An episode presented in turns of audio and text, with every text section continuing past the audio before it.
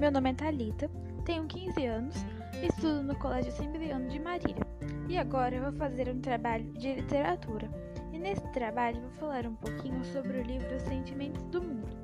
E para começar a falar do livro, primeiro vou falar do autor do livro, que no caso foi Carlos Drummond de Andrade. Bom, ele foi também um poeta, contista e cronista brasileiro, considerado por muitos o mais influente poeta brasileiro do século XX.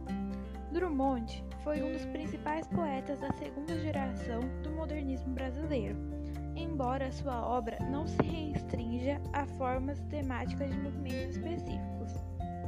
Drummond nasceu no dia 31 de outubro de 1902, em Itabira, Minas Gerais, e ele morreu no dia 17 de agosto de 1987, no Rio de Janeiro.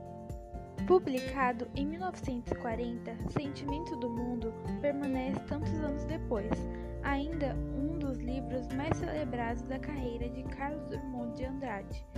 Não é para menos. O livro enfileira poemas clássicos como Sentimentos do Mundo, Confidência de Tabirano e Poemas de Necessidade, e entre outros. É possível que versos do livro inteiro tenham sido impressos no inconsciente literário brasileiro, tamanha sua repercussão até os dias de hoje. Já estabelecido no Rio de Janeiro e observado o mundo e a si mesmo. De uma perspectiva urbana, o Drummond, de Sentimentos do Mundo, oscila entre os diversos polos, cidade versus interior, atualidade versus memórias, eu versus o mundo perfeição, depuração dos livros anteriores.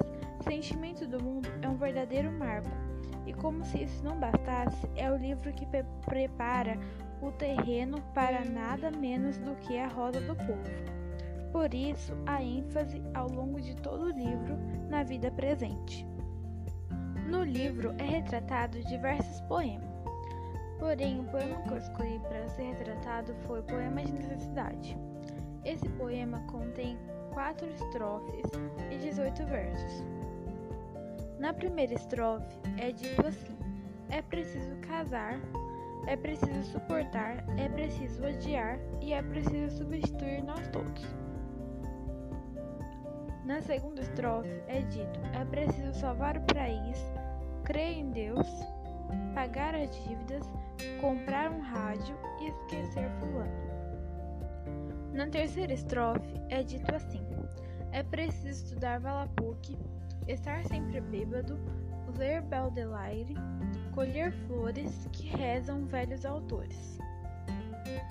Na quarta e última estrofe é dito assim: É preciso viver com os homens, não assassiná-los, ter mãos pálidas e anunciar o fim do mundo.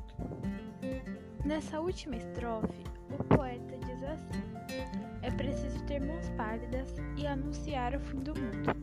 Esse anunciar o fim do mundo, segundo o poeta, ele quer dizer assim: que o mundo da forma como se apresenta não é viável, então é preciso destruí-lo, para que, quem sabe, surja da destruição uma realidade diferente da que estamos vivendo. Em Poemas de Necessidade, o discurso tem uma anunciação fundamentalmente determinista e apocalíptica.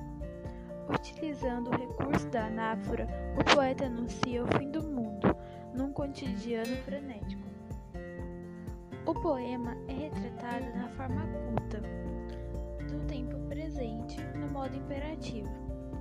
As marcações de tempo são a palavra é. As marcações espaciais é ligadas à sintaxe do poema são o polissíndeto. Podemos ver essas figuras durante o decorrer de todo o poema. Encontramos nesse poema o uso da prosopopeia. A relação do poema ao contexto histórico, a época em que foi escrito, é que os poemas desse livro foram escritos entre 1935 e 1940, época em que o mundo tentava se recuperar da Primeira Guerra Mundial e enfrentava a ascensão de regimes totalitários. Então, Poema de Necessidade de Carlos Drummond de Andrade relata as inquietações e preocupações